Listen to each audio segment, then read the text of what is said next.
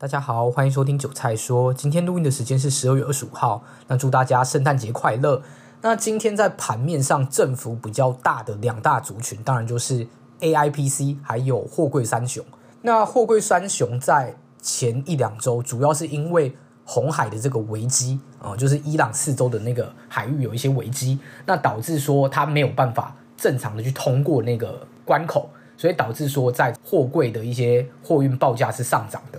但是呢，在周末的消息面指出，货柜巨破马士基是宣布说，红海的危机已经被解除，然后它会恢复通行。所以今天早盘货柜三雄，包含了长荣、阳明、万海，都是直接开低。中场阳明是直接杀到跌停板锁死，万海跟长荣都是呈现大跌，将近八到九个 percent。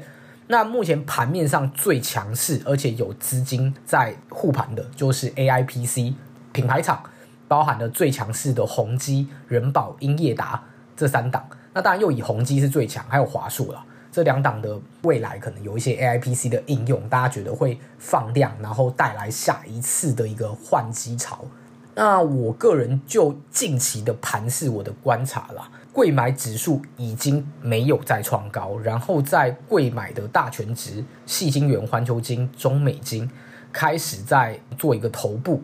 然后贵买在今天的收盘也是相对弱势，是直接翻黑收在最低。所以我认为从十一月的快速的一个回升到今天为止，已经将近两个月的时间，但其实加权指数都没有经历一个比较合理的回档。那再加上目前的美股也是持续创高，但在创高的过程中，会不会出现一个快速急杀的回档？大家要去做一个留意。因为像是近期美股最强的 AMD 啦，或是 NVIDIA，或是说比特币，其实价格都没有再走出一个创高的走势。